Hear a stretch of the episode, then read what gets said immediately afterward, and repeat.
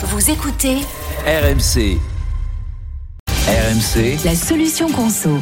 Dans deux jours, c'est déjà la fin de l'année. Et oui, ça y est, on y est. Estelle, tu nous donnes ce matin quelques conseils pour réussir notre nouvel an avec un petit budget. Et oui, et Martin, la meilleure option qui est gratuite, c'est de le faire chez vous en invitant vos proches. Alors concernant tout d'abord la décoration, n'hésitez pas à imposer un thème ou deux ou trois couleurs. Comme ça, vous pouvez acheter une nappe et des serviettes dans, vos couleurs et puis des ballons également hein, qui coûtent pas très cher. Vous pouvez trouver des kits sur Amazon, AliExpress ou encore sur eBay à moins de 10 euros.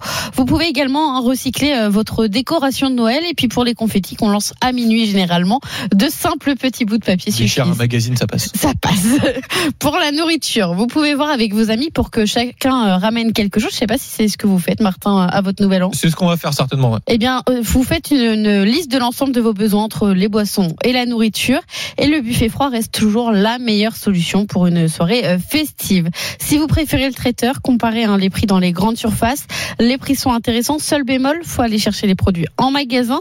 Mais si vous avez un congélateur conséquent, vous pouvez euh, vous renseigner auprès des magasins qui livrent chez vous. Et il n'y a pas de nouvel an sans musique, évidemment, Estelle. Eh bien non, Martin, trouvez votre playlist déjà toute prête en fonction de vos goûts ou créez-la hein, sur Deezer, Spotify ou YouTube. YouTube, c'est gratuit.